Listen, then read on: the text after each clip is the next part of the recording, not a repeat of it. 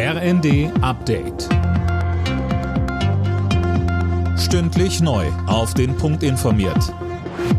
Ich bin André Glatzel. Guten Tag. Kanzler Scholz hat Überlegungen von Frankreichs Präsidenten Macron zu einem Einsatz von westlichen Soldaten in der Ukraine eine Absage erteilt.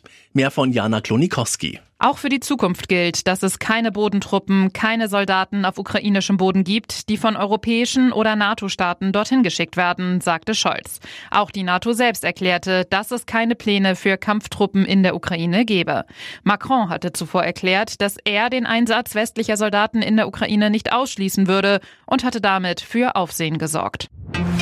Seit über 30 Jahren hat die Polizei nach ihr gefahndet. Jetzt ist die ehemalige RAF-Terroristin Daniela Klette in Berlin festgenommen worden. Sie soll in den letzten Jahrzehnten Geldtransporter überfallen haben und auch ein Sprengstoffanschlag soll auf ihr Konto gehen. Schweden ist erleichtert. Nach dem Go des ungarischen Parlaments steht einem NATO-Beitritt des Landes nichts mehr im Wege.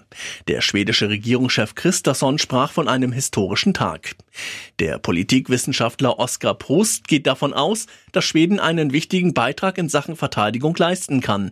Er sagte uns, Das schwedische Militär ist gar nicht so ohne. Also die haben rund 100 Kampfjets, eine starke Marine und sie sind vor allen Dingen ein nicht zu unterschätzender Waffenproduzent und insofern für die NATO-Rüstungsindustrie ein wichtiger Partner. Sie sind aber auch auf der maritimen Seite ein wichtiger Partner und können auf jeden Fall etwas beisteuern, was die NATO stärkt.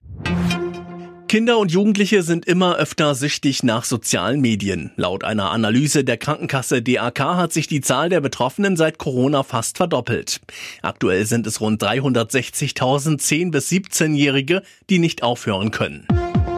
Alle Nachrichten auf rnd.de